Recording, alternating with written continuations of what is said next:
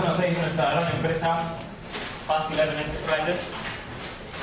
Nosotros, gracias a la agilidad, hemos conseguido grandes pasos. Nuestra empresa tiene más de 200 empleados.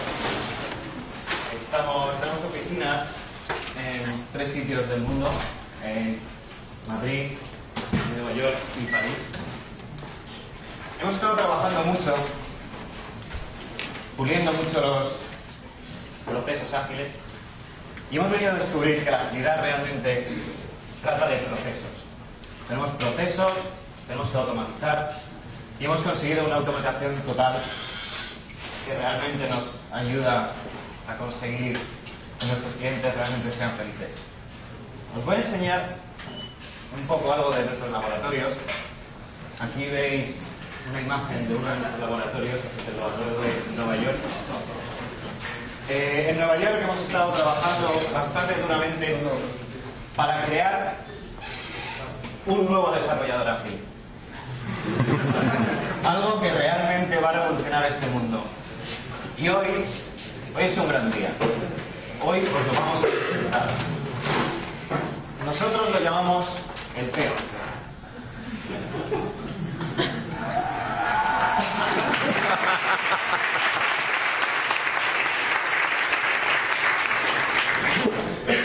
El P11 es una gran máquina, en realidad muy pequeña. El P11 lo programamos para poder analizar sistemas, para poder entender realmente problemas y poder encontrar soluciones. De hecho, fuimos un paso más allá. Le dotamos de una capacidad de entender semánticamente el idioma. De hecho, Apple nos lo copió para. Y con esto, P11 es capaz de leer historias de usuario y escribir todos nuestros tests y el código. De vez en cuando nosotros también escribimos código, evidentemente, y Siri nos lo controla. Analiza el código, aquí veis cómo lo está analizando con Sona, y realmente está mirando que cumpla todos los patrones de diseño, que realmente sea un código que funcione como tiene que funcionar. Aparte de eso, Siri deploya nuestras aplicaciones por todo el mundo, en todos nuestros clientes, más de 20.000 clientes mundialmente hablando. No solo eso, chequea que los servidores de interacción continua estén funcionando, chequea que los servidores que están en vivo funcionan. Aquí lo estamos viendo como está analizando uno de estos servidores, está en verde, todo funciona. Y aparte de eso, hemos deployado 200 millones de Siris en todo el mundo.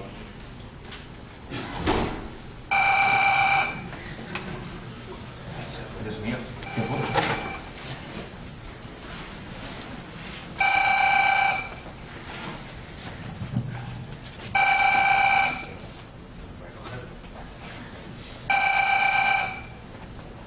Hey, Enrique, this is Bob. Uh, hey Bob, I'm right now. Look, um, can you kind of cut the crap and just get on to your talk? Because uh, I, I don't have a lot of time for this. Uh, sure, yeah, you're right. It's enough fun, right? Bye Bob. Se ha cabreado. No sé si le conocíais. Bien, y dejamos de tonterías.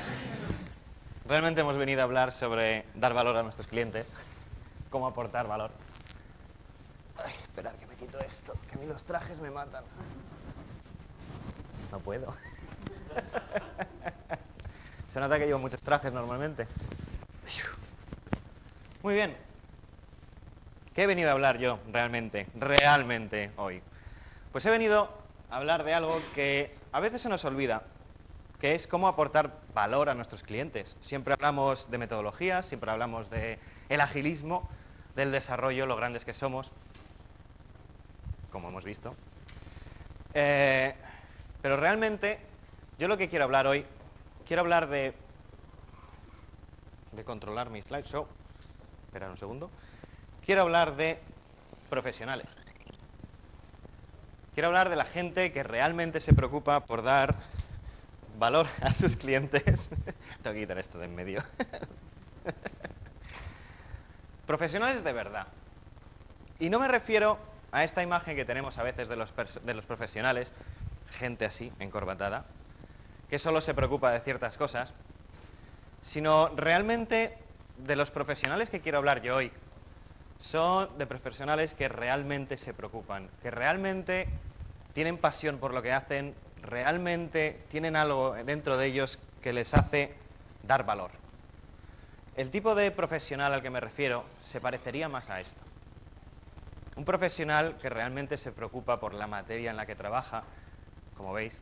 Un profesional que realmente tiene una pasión por sus clientes, quiere ayudarles, quiere aportar valor.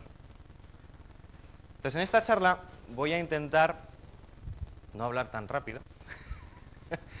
voy a intentar enseñaros un poco diferentes facetas y cómo podemos solventar ciertos problemas o cómo vemos ciertos problemas que ocurren en el desarrollo día a día. De hecho, debo ser.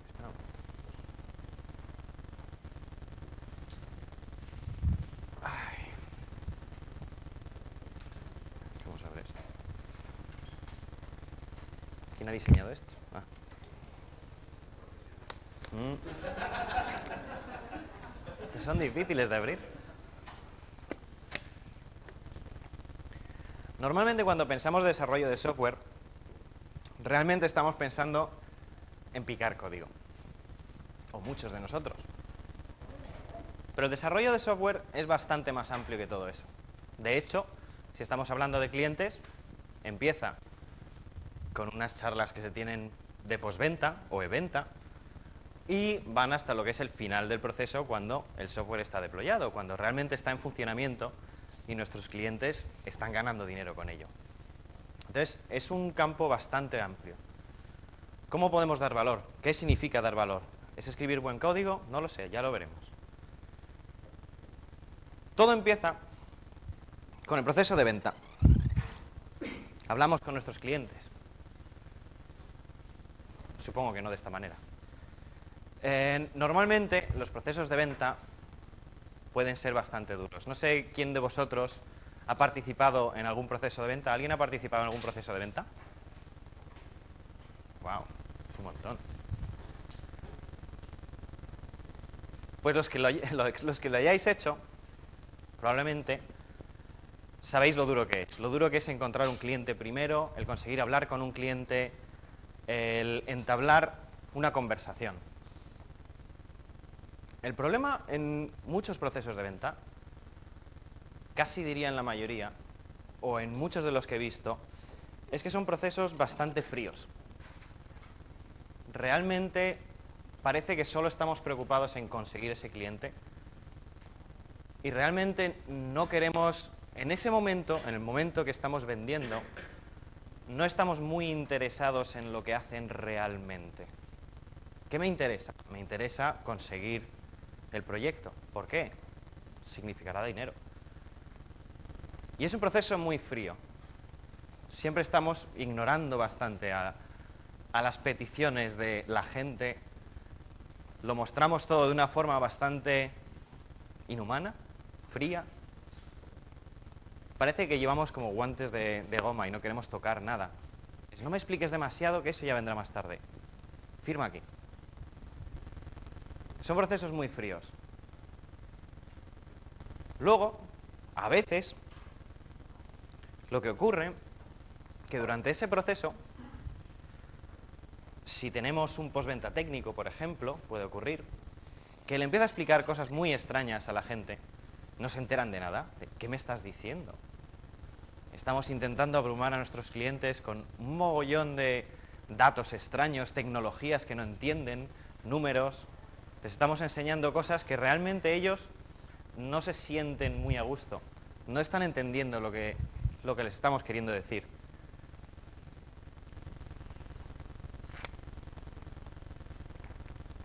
No sé si habéis vivido algo de eso, que enseguida estamos hablando, sobre todo si somos técnicos. A mí me ocurría mucho antes. Hablaba con un cliente y sin realmente entenderle o entender el problema, enseguida tenía la solución. Decía, hombre, claro, esto ponemos un contenedor J2E y hacemos, deployamos unos cuantos EJBs por aquí, metemos cuatro P11 y ya está, solucionado. Es una cosa muy sencilla. Pero ¿realmente estaba escuchando? ¿O simplemente estaba creando arquitecturas en mi cabeza? ¿Qué ocurre? Que nuestro cliente pues, se siente bastante abrumado, asustado. No entiende lo que le estoy diciendo. ¿Qué lenguaje es ese? No estamos hablando como seres humanos. No te estoy entendiendo realmente. No sé lo que... O sea, no te entiendo, no sé lo que me estás diciendo. Se me ha olvidado la palabra. ¿Alguien me dijo una palabra antes? Que no me acordaba que quería utilizar. Pero bueno.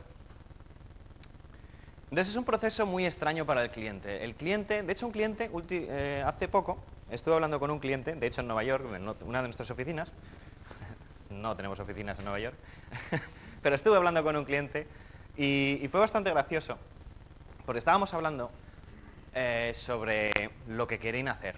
Entonces ellos entendían un poco de tecnología, pero no realmente. Entonces me estaban contando pues cómo se imaginaban ellos la aplicación. Era una aplicación para el iPhone.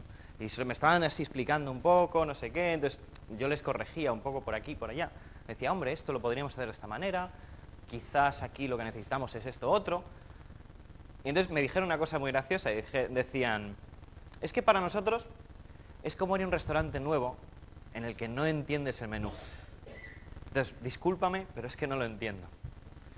Y me resultó bastante gracioso esa analogía de decir, es verdad, no entienden mi idioma, tengo que ir para atrás un poco y explicarlo de otra manera. Entonces muchas veces realmente nos enfocamos demasiado en tecnicismos, en idiomas que no entienden nuestros clientes, se pierden. A veces, estos son vendedores natos, es incluso peor, donde directamente les vendemos la solución de todos sus problemas.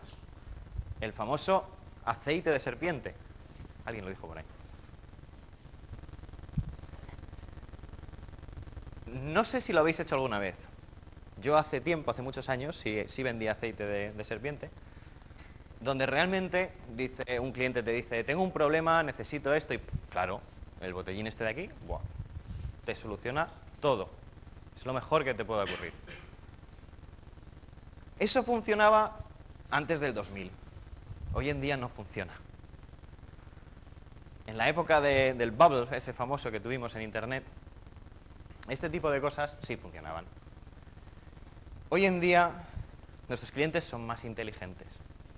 También lo eran antes, pero antes también eran más crédulos. O había mucho boom, se fiaban más. No hagáis esto. El problema, muchas veces, cuando tenemos un equipo de ventas, es que tenemos un equipo de ventas. No sé si tiene sentido. Vamos a intentar explicarlo. Un equipo de ventas ¿Cuál es el incentivo de un equipo de ventas? Vender, ¿verdad? El dinero. De hecho, José Manuel nos va a hablar de eso, creo que mañana, ¿no? Nos va a hablar del dinero mañana.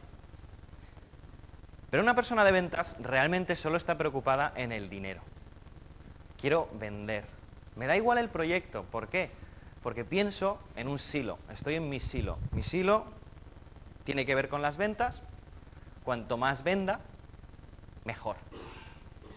Da igual si el proyecto es imposible. Da igual si no tenemos gente suficiente. Da igual si cada uno de nuestros desarrolladores ya está desarrollando en ocho proyectos. ¿Por qué? A mí me dan dinero si yo consigo dinero. Entonces eso es un grave problema. Por eso decía que el problema es tener un equipo de ventas. Llegaremos más tarde a eso. muchas veces estos equipos de ventas, o esta gente que intenta vender la famosa moto, ve a sus clientes de esta manera. Un cliente es tonto, ¿verdad? Le puedo contar lo que quiera, se lo va a creer. Si da igual. Tengo un problema con mi aplicación, es la junta de la trócola, todo el mundo lo sabe. O le explico algo de mis P11. Pues son muy sencillos, quizá uno esté un poco roto, tiene la pata floja. Los clientes son más listos. Y el problema es un problema de disfunción. Si nosotros vemos a nuestros clientes de esta manera, ellos, la única manera en la que nos van a ver es así. ¿Por qué? Solo queremos su dinero. No nos interesa lo que ellos realmente representan. Nos interesa lo que tienen en el bolsillo. Y es un grave problema. Porque no podemos seguir actuando de esta manera. Todo el mundo está viendo lo que está sucediendo en los mercados internacionales, ¿verdad? No soy el único. la tele no la hacen para mí, la emiten en mi casa, ¿verdad? ¿Y por qué ocurre eso? Porque hubo un gran problema que realmente en nuestra sociedad hemos ido lentamente, o vertiginosamente, podrían decir algunos, nos hemos ido moviendo hacia un sistema menos humano. ¿Por qué? Porque parecíamos más eficientes. Porque si solo sabíamos hacer una cosa y la hacíamos muy bien, éramos más eficientes. Pero ¿qué hemos perdido? Hemos perdido el trato humano. Hemos perdido el entender lo que realmente quiere la gente. ¿Por qué se ve, por ejemplo, cosas como la artesanía, y no me refiero a la del software, emerger de nuevo? ¿Por qué se ve mucha más gente fabricando cosas y vendiéndolas? ¿Por qué me encanta ir a mi panadería del barrio y comprar pan? Porque mis panaderas son unas cachondas. Es divertidísimo ir a comprar el pan ahí. Y no voy a una máquina. Voy, hablo con ellas, me, me divierto. Es divertido. El contacto humano es muy divertido. Y eso lo hemos perdido y lo estamos recuperando. Creo. Pero volvamos a nuestros clientes. El proceso de venta. Le hemos liado. Le hemos contado de todo. Le hemos vendido el aceite. Le hemos explicado arquitecturas y tecnologías que él no entiende. Y le hemos dejado allí. ¿Por qué? Tiene que tomar una decisión. Le hemos dicho lo que cuesta, esto es lo que voy a hacer, va a costar esto. Vete a casa y piensa. O mejor, quédate y firma. Pero normalmente no lo va a hacer. ¿Qué va a hacer el cliente? Si está muy asustado, firmará y cometerá un grave error, probablemente. Si no está tan asustado, se irá a su casa. O probablemente a pasear a un parque y pensar. Y estará solo. Y no sabrá qué hacer. Si es una persona lista, probablemente hablará con más gente. Es igual que si vas a un médico y te dice, tienes la gripe, y vas a otro y te dice, tienes un cáncer, y el siguiente te dice que no, que no tienes nada. Y joder, ¿qué tengo? No me encuentro bien. Se me ocurre un chiste, pero no lo voy a contar. Entonces, el problema es que dejamos a nuestros clientes solos. No les dejamos, no les apoyamos en nada, realmente. Y es una decisión grande. O sea, incluso si pensamos en, por ejemplo, una startup, ¿vale? Tienen dinero limitado y quieren sacar un producto, tienen una gran idea.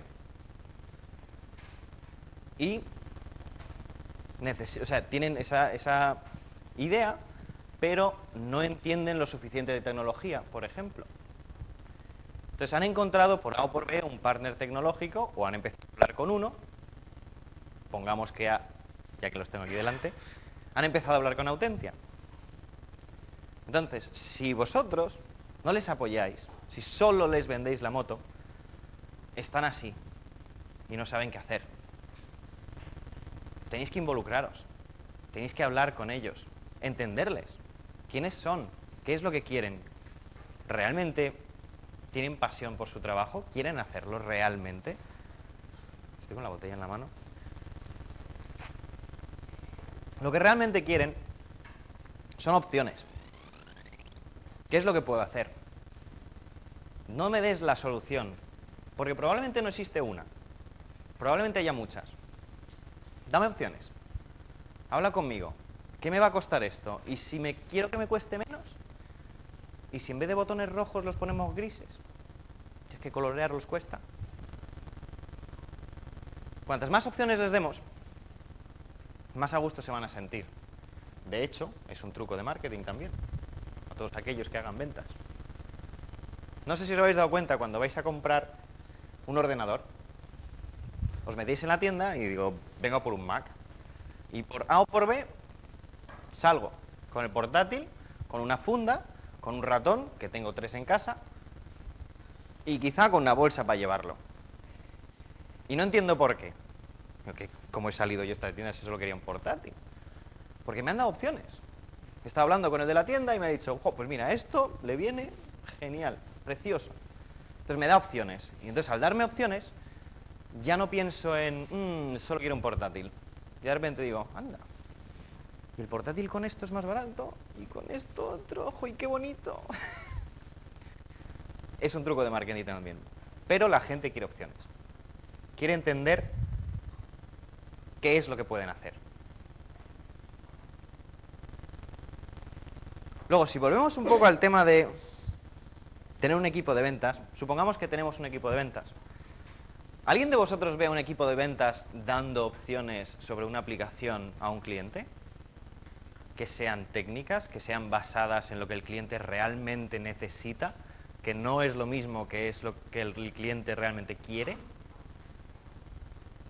Levante la mano ahora. ¿Alguien lo ve? Naturalmente que no. Una persona especializada solo en vender, solo sabe vender. Lo que necesitamos es que el equipo entero venda. Un equipo profesional. Eso es cuando yo hablo de profesionales, hablo de eso. Hablo de gente que puede desarrollar código, que puede vender, que puede dar servicios, que puede hacer todas esas labores que hemos metido en silos, que hemos especializado. Quizá no sean tan buenos vendedores como otros. Naturalmente que no. Si yo me dedico 30 años a vender, seré bastante mejor, o digamos, si tú te dedicas a 30 años a vender, serás mil veces mejor que yo. Es obvio. Pero yo tendré una cosa que es bastante más, bastante diferente. Pues tendré la pasión por lo que hago. Podré hablar con criterio. Podré entender a mi cliente, darle esas opciones, realmente entenderle, realmente decirle, quizá lo que necesitas no es que te haga una aplicación, quizá lo que necesitas es un teléfono, un bolígrafo y un blog de notas y es suficiente. ¿Por qué? Porque puedo entender tu problema y puedo ver si merece la pena hacerlo o no. Y no el dinero, porque no estoy pensando en el dinero en ese momento. Entonces, cuando hablamos de un equipo entero, una de las mejores cosas que podemos hacer es empezar a trabajar con nuestros clientes desde el día cero y no hacer ventas. Es, por ejemplo, una práctica que hago yo. Una de las cosas, que ya di una charla en el AOS del... ¿qué año fue? Del 2010, sobre incepciones. Básicamente una incepción es un, un taller, normalmente dura un poco más, son dos días, en el que realmente lo que vamos a hacer es vamos a explorar lo que quieres. Vamos a ayudarte a realmente descubrir cuál es el problema que tienes. Perdón. ¿Cuál es el problema que quieres solucionar? ¿Y qué es lo que realmente necesitas? No qué es lo que quieres. No me interesa lo que quieres realmente porque sé que tengo que descubrir lo que necesitas, que es muy diferente en muchos casos. Entonces, una excepción, normalmente tenemos al equipo entero. No tenemos al jefe de proyecto y al representante del cliente. Tenemos a cuantos más miembros del equipo del cliente posibles y a cuantos más miembros de nuestro equipo posibles, y son todos mejor. Ocurren cosas curiosas durante una incepción. A, entendemos el problema. B, entendemos el contexto. en el cual se mueve ese problema. C, nuestros clientes empiezan a fiar de nosotros. ¿Por qué? Han estado 16 horas intensivas con nosotros.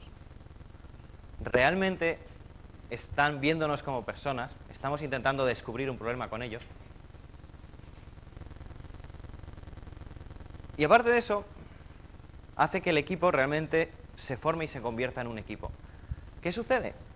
Que extrañamente, por alguna constelación de los astros, no soy psicólogo, si fuera psicólogo lo explicaría de otra manera, nuestros clientes, a partir de ahí, en la mayoría de los casos, quieren seguir trabajando con nosotros.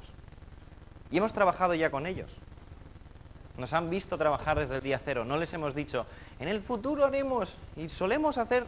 No, no, no, lo hacemos. Estamos trabajando contigo. Vamos a ir a por el problema.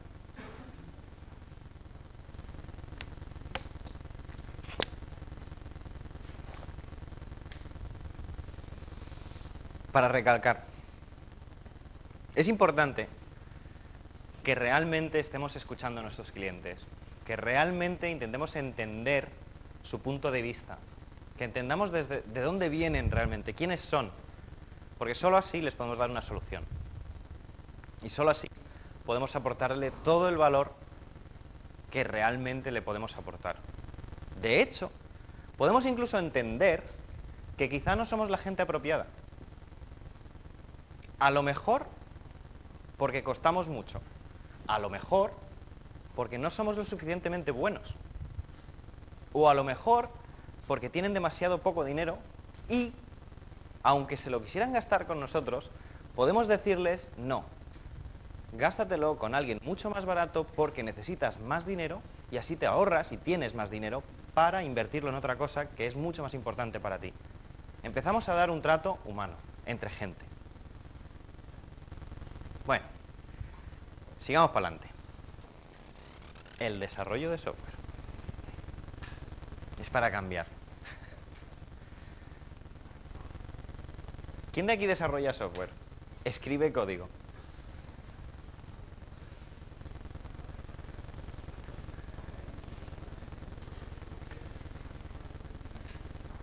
¿Cuántos de nosotros que escribimos código interactúan diariamente con, sus clientes?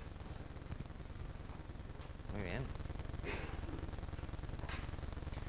¿Y a cuántos de nosotros nos gusta realmente lo que hacemos? Nos gusta tanto que invertimos tiempo libre para mejorar. Al menos una hora al día. ¿Dos? ¿Tres? ¿Cuatro? Estoy sorprendido. Muy bien.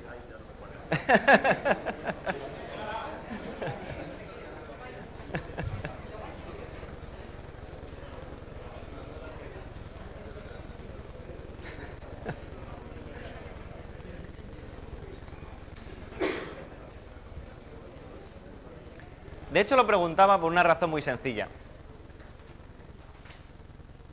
Siempre hablamos de técnicas como el TDD, hemos oído a Alfredo hablar de- del TDD antes, con Alberto, estaba un poco transparente, pero estaba allí, yo le vi.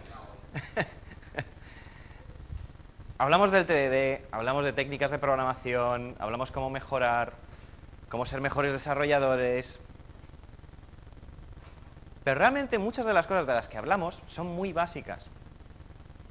¿Cómo puedo ser un profesional de algo si no sé de eso lo suficiente como para que eso sea cero problema para mí? Que no tenga que pensar cómo escribir un test. Tenemos que dar eso. Tenemos que conseguir llegar a ese nivel. Naturalmente no estamos allí. No es fácil. Desarrollar, como bien decías, es muy difícil. Desarrollar software es muy difícil. Si tenemos pasión, si realmente nos interesa, lo haremos muy bien. Pero también hay otros problemas cuando desarrollamos software, que tienen que ver con el proyecto, que no tienen que ver con el código. Hay muchas cosas del código que voy a dar por supuestas aquí. Hablamos con nuestros clientes y les decimos que funcionamos de cierta manera. Tenemos que hacer un release plan meeting, y ahí escribiremos, haremos un workshop donde escribiremos historias de usuario. Y luego las priorizaremos. Y nuestro cliente nos dice, pero es que el tiempo es oro. No tengo tanto tiempo. Tengo que hacer todas estas cosas diferentes. Mi vida es muy, muy, muy compleja. Y nosotros le respondemos, sí, pero nosotros somos ágiles. Tienes que trabajar de esta manera conmigo. Es muy importante. Tenemos todos este estos procesos, los llamamos PUM y XP y cosas así, no era Scrum. Y tenemos ciertas maneras de trabajar. Es que te voy a estar con el P11. Y es muy importante para nosotros que seamos así, porque somos ágiles, solo funcionamos de esta manera. Solo te vamos a desarrollar algo si hemos escrito una historia de usuario. Solo lo voy a desarrollar si me has dado pruebas de aceptación y las he escrito. Necesitamos hacer iteraciones de por lo menos, como mucho, dos semanas. Una semana si es posible. Tenemos ciertas pautas en las que metemos a nuestros clientes con calzador a veces. Y nuestros pobres clientes dicen, pero es que mi negocio es algo más complejo. No puedo hacerlo de esta manera. De hecho, no podemos deployar los sábados, ni los viernes, ni los jueves. Tenemos que deplo- deployar a lo mejor los domingos a las 2 de la madrugada. Porque si no es imposible. Entonces tú dices, ya, pero es que nosotros no trabajamos los domingos a las 2 de la madrugada. Somos ágiles. claro. De hecho, mantenemos un ritmo sostenible. Entonces resulta que nuestros clientes, pues, no les gusta mucho interactuar con nosotros. Dice, pues no me gustan las reglas de tu juego. Y nosotros nos cabreamos. Bah, vete por ahí. No me gusta. Y es curioso, porque hablamos de la agilidad, hablamos de abrazar el cambio. Pero luego, en cambio, somos muy fijos en lo que decimos. Tenemos que trabajar de cierta manera. No podemos cambiar nosotros. ¿Hay ciertas cosas que necesitan agilidad y flexibilidad también? Si un cliente mío no puede trabajar en iteraciones de una semana porque hacer una reunión, aunque sea de media hora, un lunes por la mañana y otra un viernes por la tarde le parece demasiado, no lo puedo adaptar. ¿No puedo encontrar algo diferente? Si realmente no tiene tiempo de escribir historias de usuario, de hecho a mí no me gusta escribir historias de usuario, pero eso es otra historia.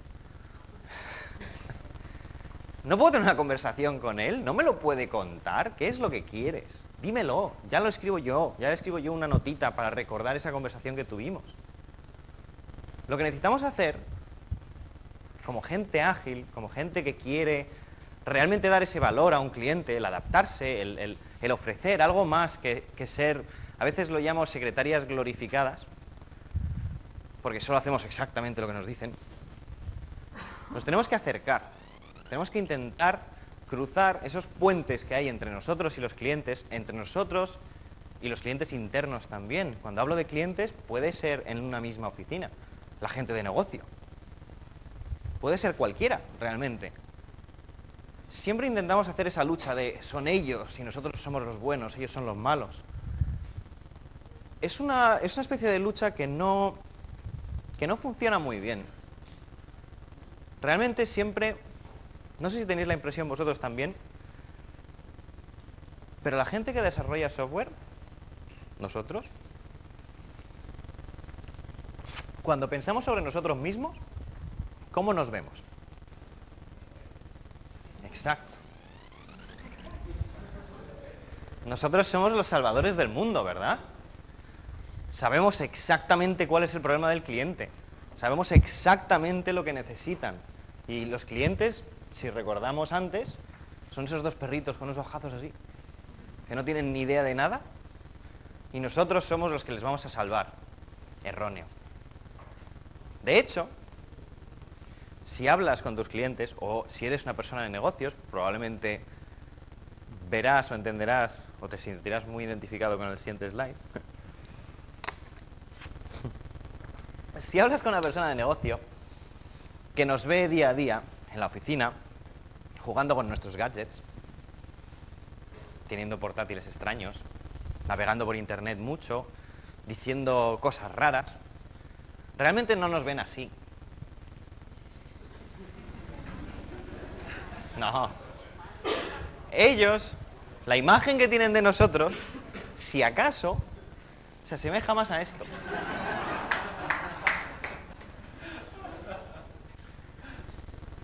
Gente que, pues eso, muy friki. Gente muy rara. Gente que realmente, si nosotros hablamos de valor, de aportar valor a un cliente, si volvemos un poco atrás y empezamos a pensar, ¿tú dejarías que esta persona te ayudase a hacer algo? No se preocupe, caballero, que le voy a arreglar el coche. ¿Cómo? O imagínate que te estás divorciando y es tu abogado. O tu médico, peor. Yo tendría un problema, no sé vosotros. Pero a mí resultaría, bastante extraño. Luego, también ocurre que como tenemos esa visión interna nuestra, que parece que, que somos más guapos de lo que somos realmente, o más superhéroes, como os he oído por ahí, realmente parece que tenemos superpoderes, ¿verdad? Que realmente sabemos adivinar todos los problemas que existen en el mundo y en la aplicación de nuestros clientes. Sabemos todo. Tenemos, pues eso, una bola mágica de cristal que nos dice todo.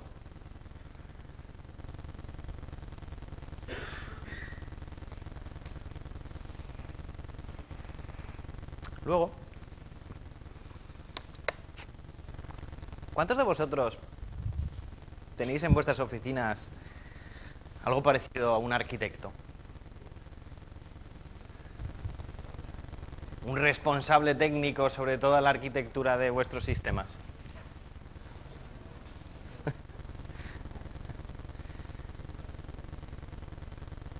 ¿A cuántos de vosotros os gusta la tecnología? Hacer cosas chulas. Desarrollar un código de este sexy. ¿Verdad? Está guay. De hecho, normalmente, uno de los grandes problemas que tenemos es justo ese.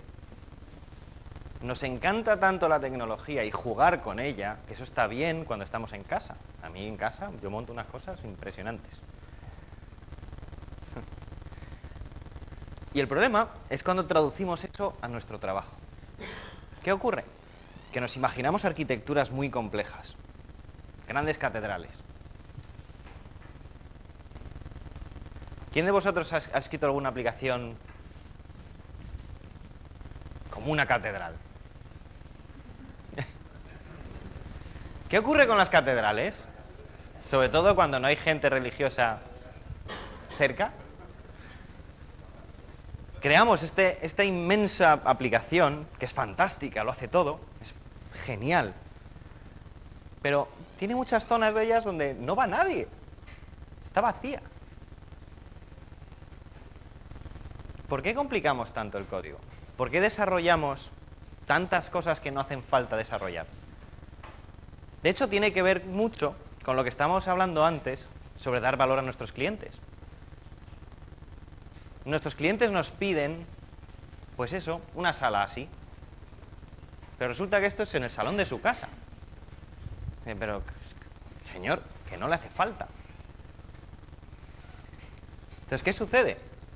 Que en vez de cuestionarlo, que en vez de decirle, vamos a ver, no tienes, no necesitas esto. Esto es demasiado grande, lo hacemos.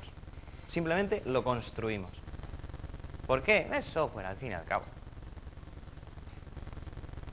En el mejor de los casos nos encontramos una catedral vacía. En la mayoría de los casos acabamos con algo así. De hecho, nos diste buenos ejemplos de ello en tu charla.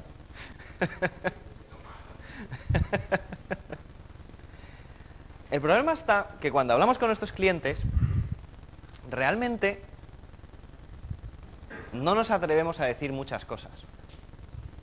No nos atrevemos a plantar la cara, a ser lo que yo llamaría más profesionales, pero claro, es una palabra así un poco... no tiene mucho por dónde agarrarla. Es muy fácil decir yo soy muy profesional. ¿Qué significa? No lo sé, pero lo soy. Pero no nos atrevemos a, decirle nada a nuestros clientes, no nos atrevemos, atrevemos a interactuar con ellos. Eh, en inglés hay un dicho que hay un elefante gigante en la habitación y nadie realmente quiere decir nada sobre el elefante.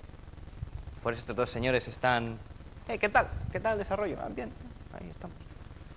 No pasa nada. Pero claro, que había un problema, que es así de gordo. De eso no habla nadie, porque todo va bien, todo va bien. Aquí. Vamos genial. Claro, vamos genial hasta el día en el que nos pegamos el tortazo. Suele ser cuando la aplicación se va a vivo. Está ahí, ¡pam! Llegan los clientes y realmente tenemos el gran accidente. Pero antes todo iba bien. Me dicen por aquí que tengo que darme prisa. ¿Qué sucede? Tenemos un gran accidente. ¿Qué ocurre? Somos ágiles, pero ojo, son las 4 de la mañana y seguimos apagando fuegos. ¿Cuántos de vosotros habéis hecho esto? A que mola.